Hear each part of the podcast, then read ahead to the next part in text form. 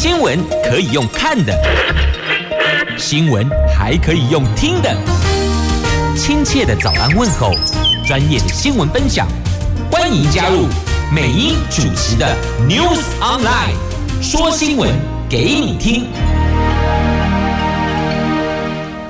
亲爱的朋友，泰港后打开后，大家好，欢迎您再度锁定收听 New Sunlight 我是美英，我是谢美英。在进入今天四大报的两则头版头条新闻之前，我们先来关心的是哦，今天白天的天气概况。北北桃今天白天温度二十七到三十六度，竹竹苗二十八到三十四度，除了苗栗以外。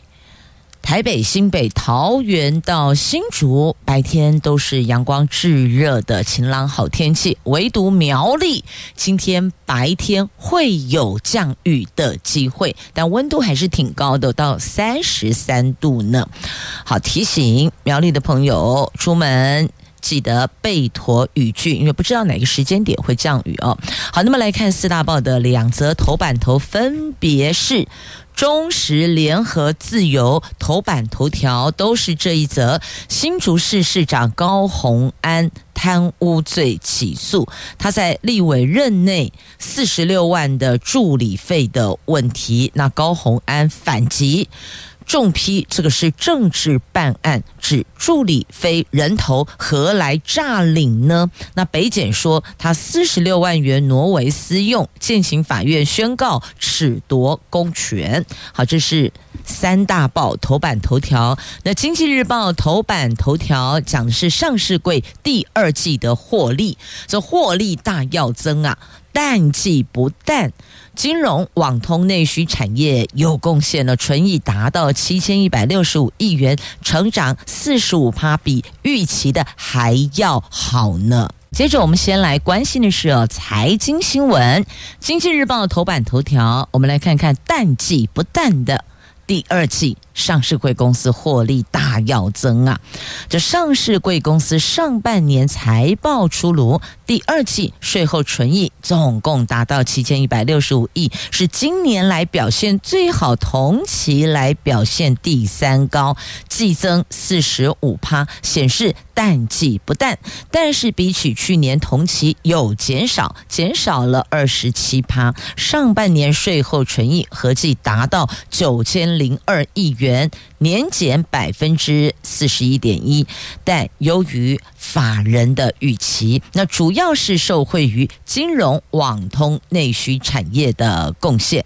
那我们进一步从族群来看啊，第二季最具有转机的是汽车股由亏转盈，而产业最具有成长力道的首推面板族群获利成长五十九趴，再来是细晶圆成长了二十四趴，受惠。AI 题材的网通股已成长二十三趴，紧追在后啊！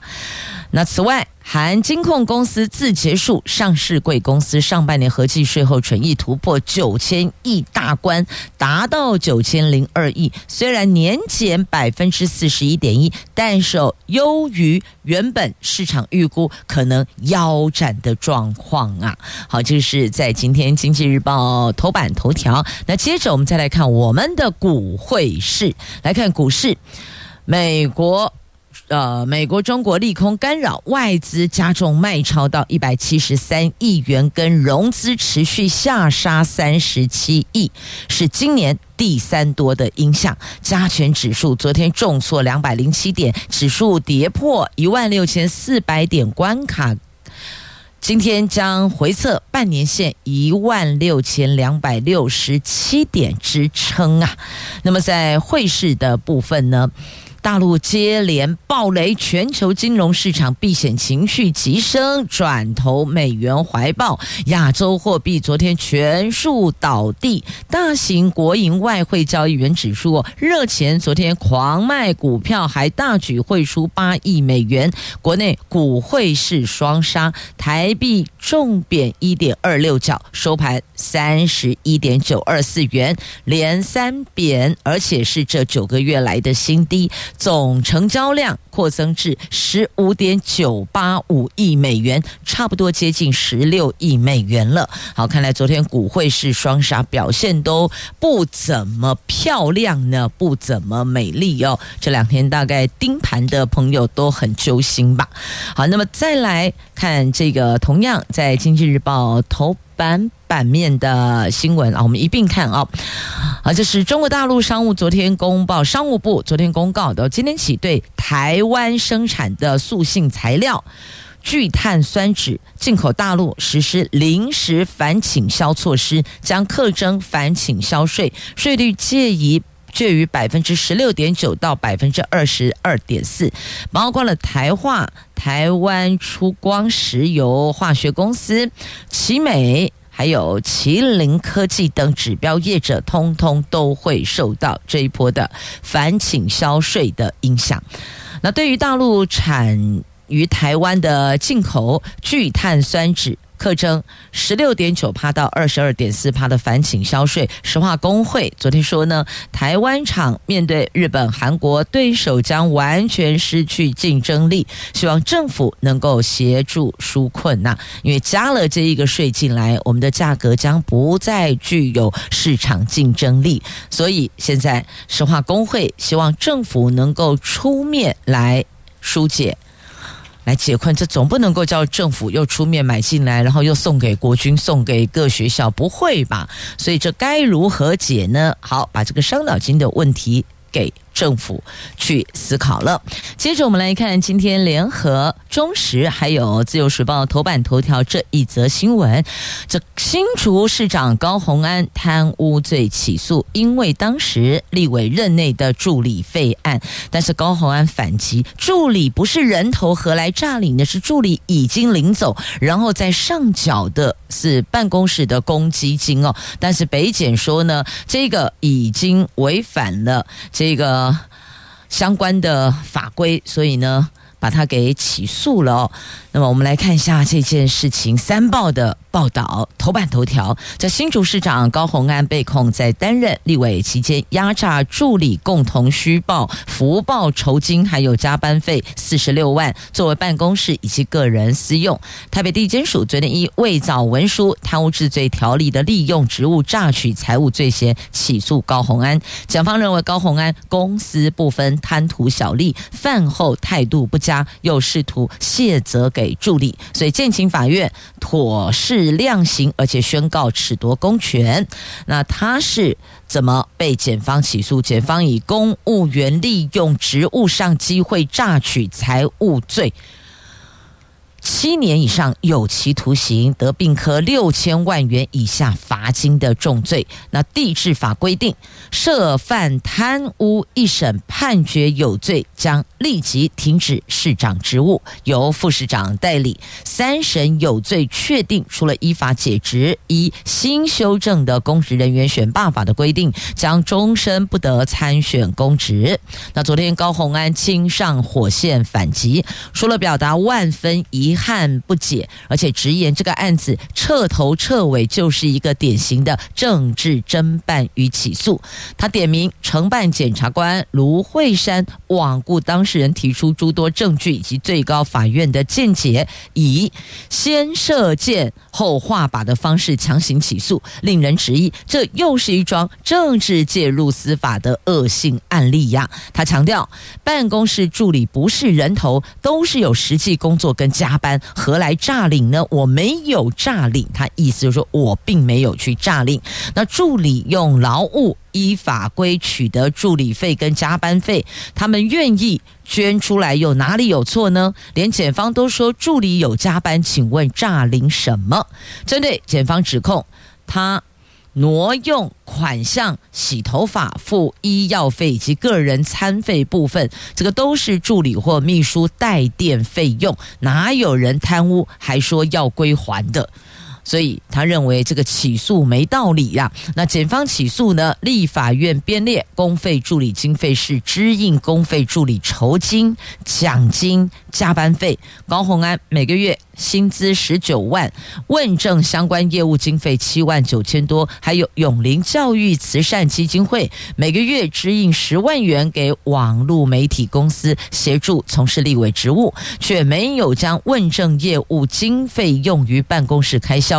而是以委员身份要求公费助理黄慧文等人配合填具凭证，来虚报或浮报助理酬金及加班费到预算上限金额，再将多领的费用缴回供他之用，所以总共诈领四十六万元。那相关的费用被用来餐饮、礼品。花篮、红包、高铁及计程车等交通费，还有住宿、装潢、冰箱、咖啡机、卫生纸等办公室用品，以及双眼皮贴、生理用品、洗头、卸妆棉、补充包、头痛药、台大医药费及个人餐饮。好，这是检方所起诉的，发现他这个四十六万元是用于这个区块哦，当中大概看到了餐饮有可能是公务，那么。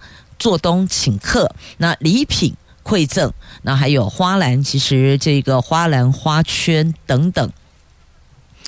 殡葬，亦或者应该就讲红白帖了哦。简单讲哦，这个红包啦、花篮呐，就是红白帖的这个支出，也是因为民意代表的身份嘛。这一块其实支出很庞大哦。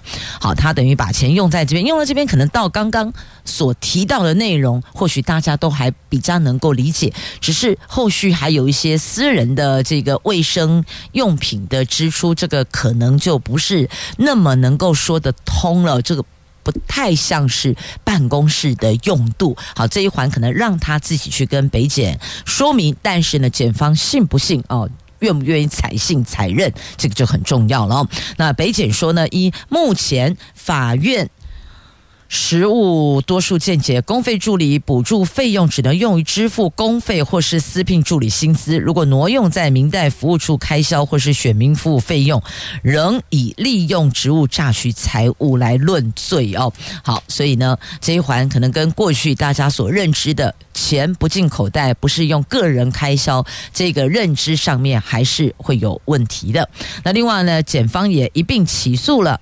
高虹安立法委员任内办公室的主任，还有行政主任、法务主任、公关主任，检方认定相关人等自白犯行，也没有犯罪所得，所以建请法官宣告一年以下徒刑，而且给予缓刑。那么高虹安的李姓男友，他在。二零二零年二月到二零二一年三月间，实际从事助理工作，没有协助诈领犯行，所以处分不起诉。好，这个是这个从他参选新竹市长的时候，这件事情就已经翻到台面上来。那后来媒体揭露高虹安国会办公室公积金的内账，检调就立案侦办，经过两次约谈，昨天起诉。那资策会告被信，检方不起诉啊，因为高虹安也遭到资策会提告，指控当年前往美国攻读博士的时候涉嫌违法兼职，而且将研究发明专利登记在私人的科技企业名下，涉嫌诈取、涉嫌诈欺取财以及背信。那北检调查认为，高虹安并没有因为投资制呃科技而取得不当利益，也没有违法兼职造成资策会的损害，所以呢，这个区块。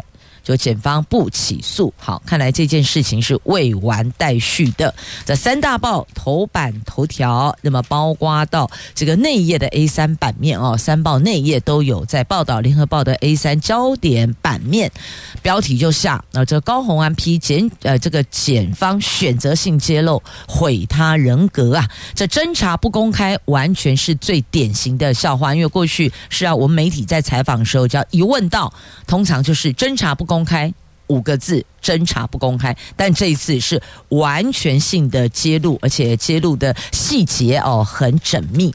好，那么助理费之乱呢？除了高虹安之外，其实过去哦还有其他的民进党的、国民党的、蓝绿的民代，通通都有。好，接着我们继续关心哦，中时联合自由今天头版头条的新闻。那对此呢，柯文哲支持捍卫。高虹安清白，也支持高虹安要捍卫自己的清白。那国民党主席朱立伦表示尊重司法，不要因为政治因素针对特定的人选。那高虹安则质疑时间点未免太过巧合。这新竹棒球场调查报告才送监察院，他就被起诉。那绿营则说，你这个叫做转移焦点呐。好，来看有没有转移焦点呢？因为啊，高虹安。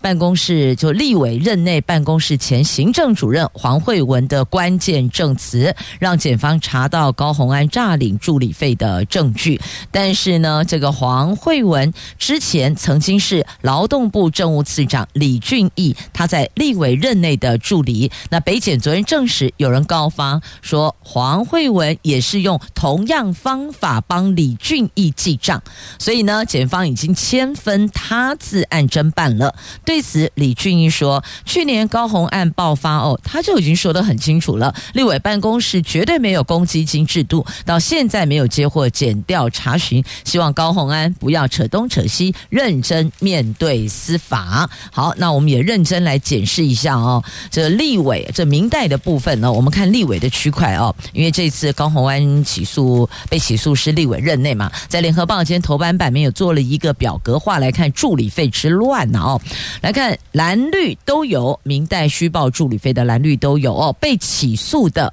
哦，被起诉的有国民党前侨选立委关沃暖，国民党前立委李庆华，新党现任主席吴成典，那还有民进党前立委陈赖素美，这四位是被起诉的。那不起诉的，就明代诈虚报助理费，然后被起不起诉的有。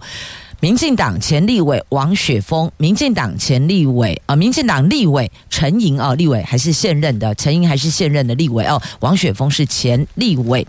好，那么起诉之后，最后无罪定谳的是吴成典，那发布通缉的是李庆华，那么没有判决记录的是关沃暖，那自白认罪的是陈赖素梅。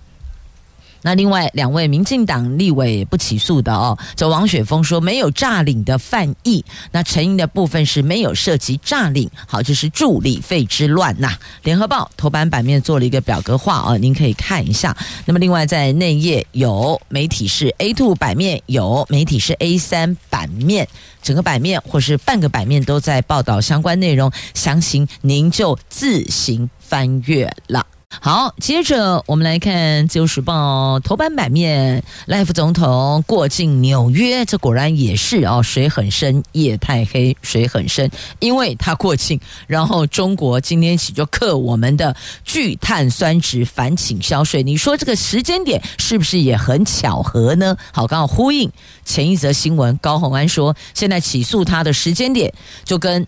他把这新竹棒球场案这送进监察院哦，这送监察院，然后呢，接着就起诉他。你看这个调查报告才送进去，就立刻起诉他。他认为这个时间点巧合，这根本就是什么政治办案。那请问赖清德过境美国纽约，然后中国就克我们这石化的。反请销税这个时间点是不是也很巧合？是不是也有类似政治课税呢？好，来看《自由时报》头版版面啊，赖清德说：“国内团结才能赢得国际支持。”他在纽约的桥宴上。进行的演说，在赖辛德副总统出访巴拉圭，过境纽约。他在美东时间十三号出席主流暨侨界人士午宴的时候，承诺不管极权主义的威胁有多大，绝对不畏惧退缩。各政党应该将国家利益摆在政党利益之前，唯有国内团结，才能赢得国际支持。他也会持续守护台湾，壮大台湾，打造创新繁荣的台湾。不管极权威胁多大，指的就是中国了。不管中国给我们的威胁有多大，我们绝不畏惧退缩。那坚持民主自由，持续守护壮大台湾。所以应该是要双管齐下哦，这绝不退缩，绝不畏惧，但是也要自我强大呀。唯有自己够强大，别人才不敢动你，不是这样子吗？所以呢，单是这个信心喊话，效度有限。我们实质内、体制内，我们必须要够强，别人才不会把我们看小。这样了解吗？啊、这个道理大概企业界人士都懂哦。但是呢，放在政治上，放在国与国之间，恐怕做起来不是那么容易。但确实，上下团结，团结一心才能壮大。这句话是对的哦。无论是我们企业的影响力，我们不单我们不能够只靠这个台积电呐，我们还要有更多更多的护国神山来壮大我们自己的体质，才是根本王道啊。接着我们来看一下，在今天《中国时报》头版下方的新闻：这网络平台如果不配合，恐怕就。没有秘密了，等于是个人隐私就不被保护了，就会变成关不住的秘密。这数位性暴力事件层出不穷，受害者很难将私密影片从网站移除，成为终生梦魇。性侵害犯罪防治法第十三条今天。八月十五号起上路，为了保护性影像遭到侵害者的权益，网络平台业者接获主管机关的通知，如果没将影像下架，除了开罚六十万元，屡劝不听，最重可以封网，把你的网，把你的平台。给封锁封住哦。那卫福部保护司昨天公布成人性影像案件现况，今年二月到六月，总计有一千三百二十七件申诉案，有八百八十八名成年被害人，女性占五十八趴，男性占四十二趴，这个都比去年同期成长了五倍呢。那年龄层来看的话呢，十八岁到二十五岁是最多的哦，占。百分之五十三，二十六岁到三十三十五岁第二，三十五趴，三十六岁到六十五岁各年龄层都有受害人，其中年龄最大的是一位七十多岁的女性，可以说没有人是局外人，没有任何一个年龄层可以完全的置身事外，说不会被侵犯，所以这一趴。要保护的是全年龄层的国人，不管是男性或是女性。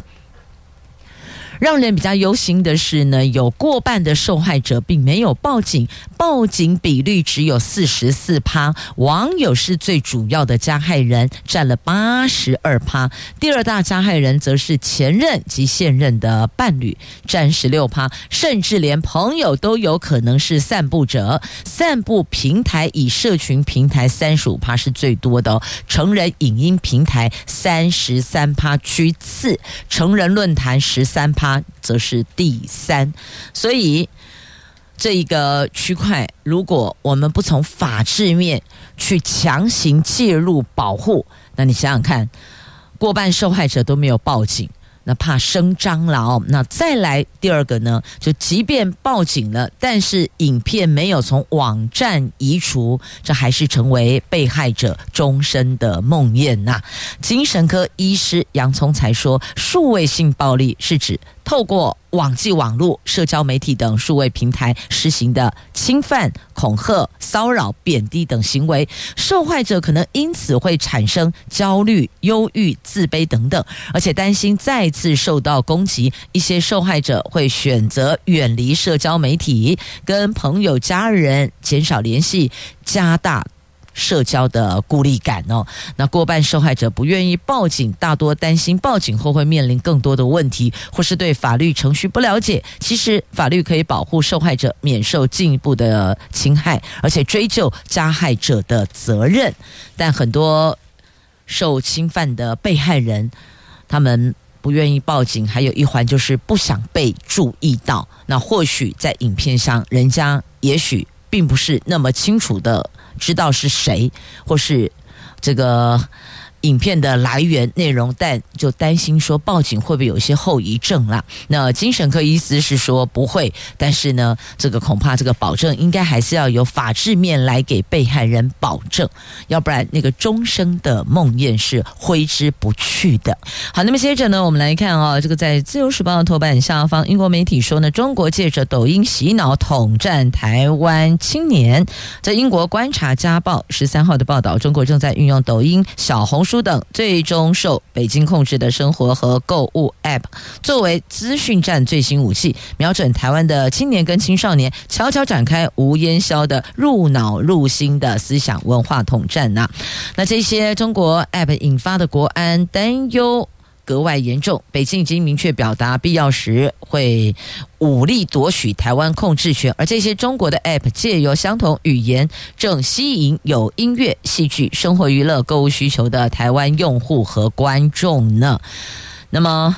中国的节目、歌曲啊，用语的影响力在台湾青少年之间传播。现在许多长者也都在看中国历史剧和连续剧，年轻世代则是沉迷中国的 App，那显见中国文化的影响力。所以回过头来要问一下，应该是连韩剧都在看，日剧都在看吧？所以呢，要问一下，请问在这一环的这个影视娱乐，台湾可以给？自己国人什么样的这个提供呢？所以要问政府在这一环有给什么样的扶植了吗？所以其实哦，应该这么说啦，我们是择优。那不管是日剧、韩剧，还是欧美剧，或是这个大陆剧哦，或是。包括现在其实很多的泰国的影剧也受到国人的欢迎，所以我们应该要去思考的是哦，为什么这些人都超前呢？我们为什么被狠狠的甩在后面呢？其实有时候要双管齐下，要反思自己怎么样能够提升，那么才能够有更多的吸引诱因哦。要把市场放诸全世界哦，不要再局限在小方格里面。所以要思考的应该是怎么样提升自我，才能有更强大的吸引诱因。你说是吗？好，那么再来哦，《就是报》头版版面还有这一则图文：这日本帮助保种小米，小米的品种保种。半世纪，那送回台湾，因为二零零九年莫拉克台风重创南部部落的原生的小米品种，因此流失了。那么在三十半世纪六十年，呃二呃，我看一九七二年，现在二零二三，五十几年前，一九七二年有三位日本研究人员到屏东鲁凯族吉路部落田野调查，把十。个大概十来个品种小米品种带到日本保种，那这一次呢，在中山大学协助下，日本寄回了八个品种的小米种子到台湾，那其中四种昨天有族人跟师生在雾台播种。历经五十年，小米回乡重新复育，族人感动。但是美英要问的是，你带了十多个小米品种到日本，这次寄回八个，那其他的品种为什么没有一起寄回来呢？我们也要保种啊，是吧？除了感谢，但也要询问哦。啊，另外的品种到哪里去了？今天智慧新都在桃园，邀请您关心桃园市的社会住宅。在今天节目中，我们邀。邀请桃市政府住宅发展处处长庄敬全庄处长，我们来欢迎处长好。主持人好，各位亚洲电台的听众朋友，大家好。今天我们有两个主要关心的话题，第一个是呢高龄长者的友善换居社会住宅专案，第二个是社会住宅以及住宅补贴政策。那首先，我们现在关心长辈的部分，为什么会有这个高龄友善换居社宅的专案呢？那因为后来我们有发觉，就是说，其实我们有很多长者，他在年轻的时候奋斗了一辈子，嗯，但是因为在辛苦的那一个年代，他们都会选择，而且那时候产品比较多的就是那种四楼连拼公寓，但是没有电梯，那一般格局也比较狭小。那长者在努力打拼的那个年代住这样的房子，当然没有问题。那首先跟各位。那个北北们报告，你们辛苦一辈子买的房子一定是好房子，但是当您退休了，好辛苦过后，身体也会有一些比较辛苦的时候，那会比较建议您说，这个时候会住比较友善的社会住宅。那目前我们希望说，透过这个一个机制，就是说，您原来已经在住的自有房屋，它如果没有电梯。格局也比较小，哦，一般来说不太可能会符合通用设计。那我们会建议说，把您的那个吉屋好房子，你奋奋斗一辈子的好房子，交给我们的包租代管，我们来帮你租。那另外。转接到我们的社会住宅，我们的社会住宅一定都符合通用设计，一定都有电梯，而且都有一楼的公益设施，而且我们甚至还有百分之五的无障碍房，一定可以符合您居住上的需求。那这个时候，您的除了有租金收入以外，也可以 cover 您在社会住宅的租金，但是您可以住比较好的环境。那小朋友也比较不需要担心您在居家的过程中会不会发生一些危险的事宜。所以这个就是高龄友善换居社宅的专案，重点就是针对我们长辈们在年轻的时候努力打拼所购买的房子，到现在可能不太能够完全友善您的需求。譬如说，来笑脸喜珍卡古就用起来，我们可以一楼爬到四楼，OK 的没问题。但现在年纪大了哦，可能关节不是那么的这个利索了，所以呢，这上下楼梯会比较辛。辛苦，因此，如果可以是有电梯的住宅，多起来马卡素西，重点是也安全呐、啊。是，所以有这样的一个专案哦。那如果现在听到节目的朋友们，您家中的长辈。就是住在刚刚我们处长所提的这样的一个房屋空间当中。假设您也希望也顾虑哦，也有一些考量，呃，爸爸妈妈们上下楼梯出入的一个安全，希望能够让他们能够住到比较舒适的社会住宅的话，您可以上网到我们桃园市政府住宅发展处的官网，我们有细节内容可以提供您参考。那重点就是呢，这个房子不是要卖掉，不是不要误会，而是由我们住宅发展处来帮您包租代管，那这个包租代管也有一些给的补贴，那这个部分我们会留在节目的下一段再带您一起来关心了解哦。我们先来了解一下这个高龄友善换居是否除了我们现在所居住的现有的房舍条件以外，有没有其他的要求或门槛呢？诶，首先跟各位乡亲报告哈，第一个就是说，只要您的原来的自有住宅是合法建物。那至于说它的条件如何，其实我们都会透过一年一度的修缮补助，那我们也会专人帮您去看。所以说，只要您符合这样的资格的相亲，那您只要一通电话给我们，好，那我们就会请。包租代管的业者到您指定的居住地，我们直接到现场看，直接跟您沟通。那我们会评估说，一般您在居住地提供的物件，附近的临近市场行情多少？那您都不用写任何的申请书，你也不用任何跑一趟，我们的业者都会帮你服务到好。那我们也会介绍，就是说我们有几个社会住宅，也可以让你选。那您选选择您适合的物件之后，我们帮你媒合之后，那我们就会帮你协调好搬家的时间。这中间的过程，任何的文书文件都由我们的包租代管业者帮你准备好，啊，您完全不用担心。那另外，您原来居住的场地，我们也会帮你做一个健康检查。那透过一年一万块的修缮，哦，让你的房子可以变得更好。那在租着行情也会更好，啊，辅导您在转租的过程中更没有阻碍。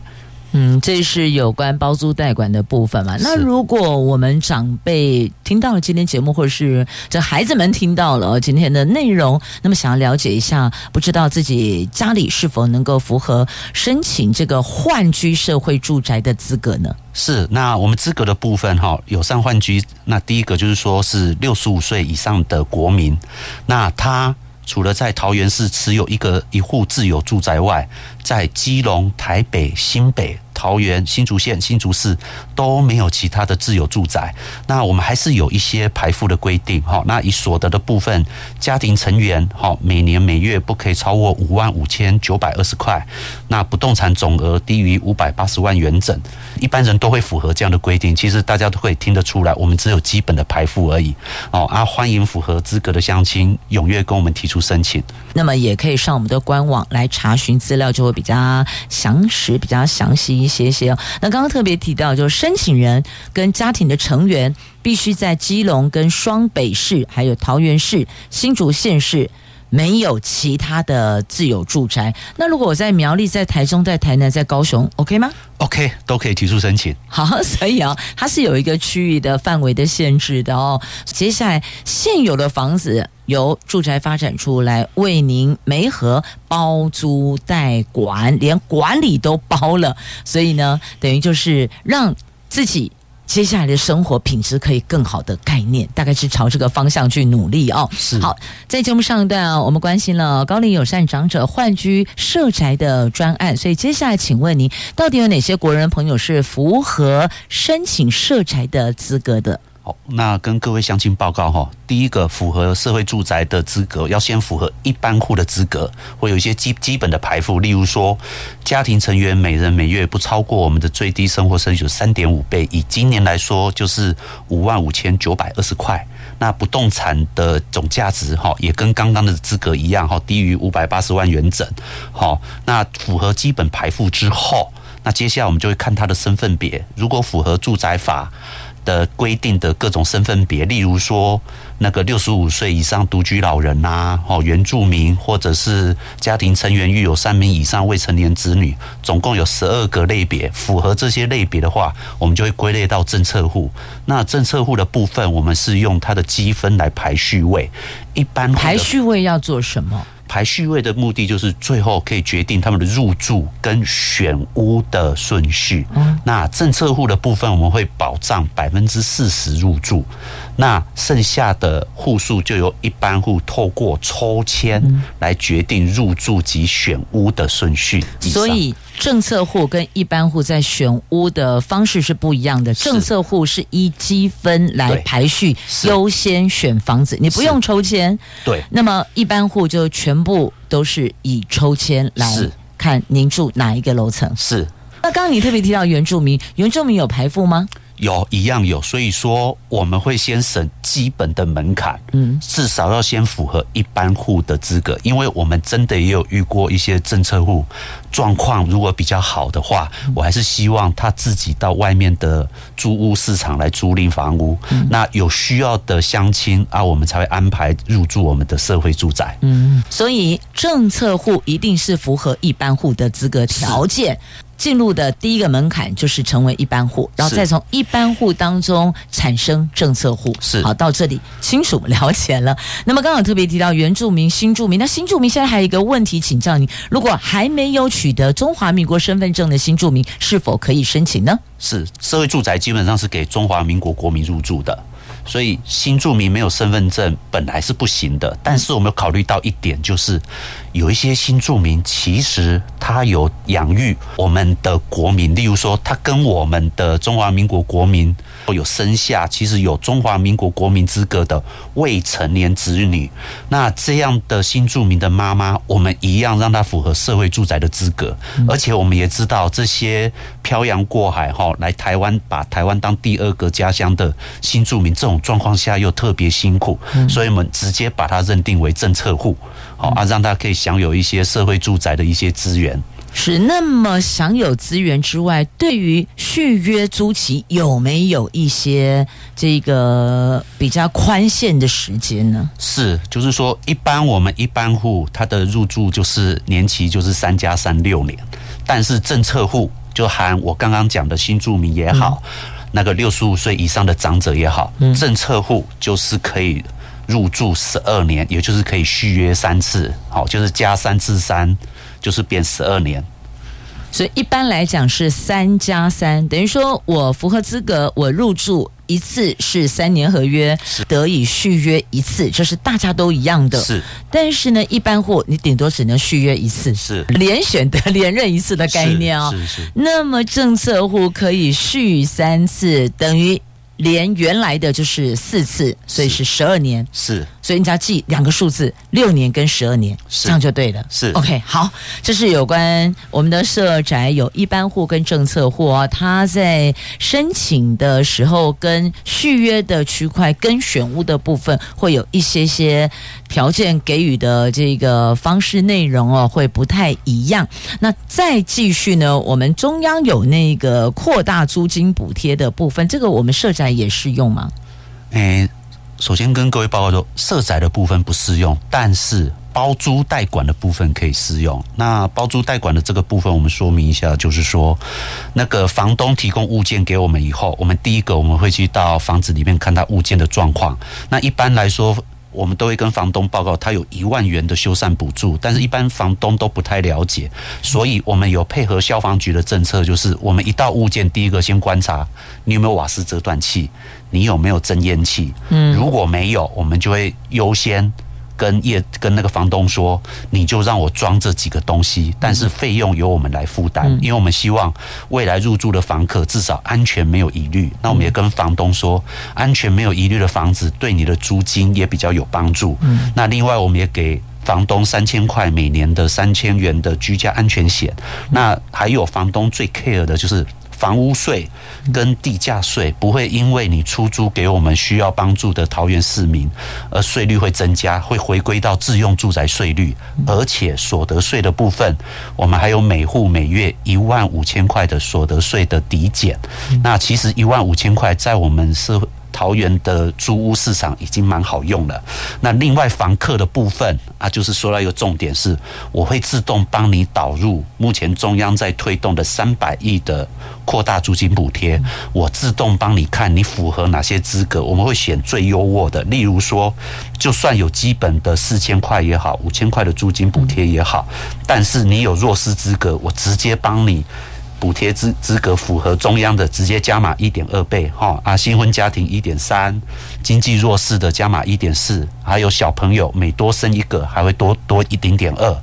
那这个部分您都不用担心，只要你把资料给我们，我们自动选最符合、最对您最优渥的补贴，您也不需要另外申请租金补贴，我们就自动帮您转入房那个租金的减免以上。是，所以只要符合资格，后续就由住宅发展处来为您服务，包括到这个租金补贴换算哪一种对您最有利的方式，你都不用自己费神了，住宅处通包了。其实基本上，我觉得住宅处就是一个服务的单位。是。所以有任何社宅的问题，都可以来询问我们住宅发展处。那当然，我们公寓大厦的管理上的问题，也可以来请教我们住宅发展处。其实业务还蛮多的。那另外呢，住宅处的同仁也是辛苦了，因为社宅如果有任何问题，我们的承租户一定是直接第一个窗口面对，就是我们住宅处的同仁们。那同仁得盖瓜承受之后，再转过去对这个承包商啊，再做一些沟通协调，让我们的承租户的生活品质能够更好。所以大家都辛苦了哦，也谢谢住宅发展处庄敬全庄处长，感谢您今天分享了我们社宅的话题。好，谢谢主持人，也谢谢各位听众朋友，谢谢。智慧新都在桃园，我们下次空中再会了，拜拜。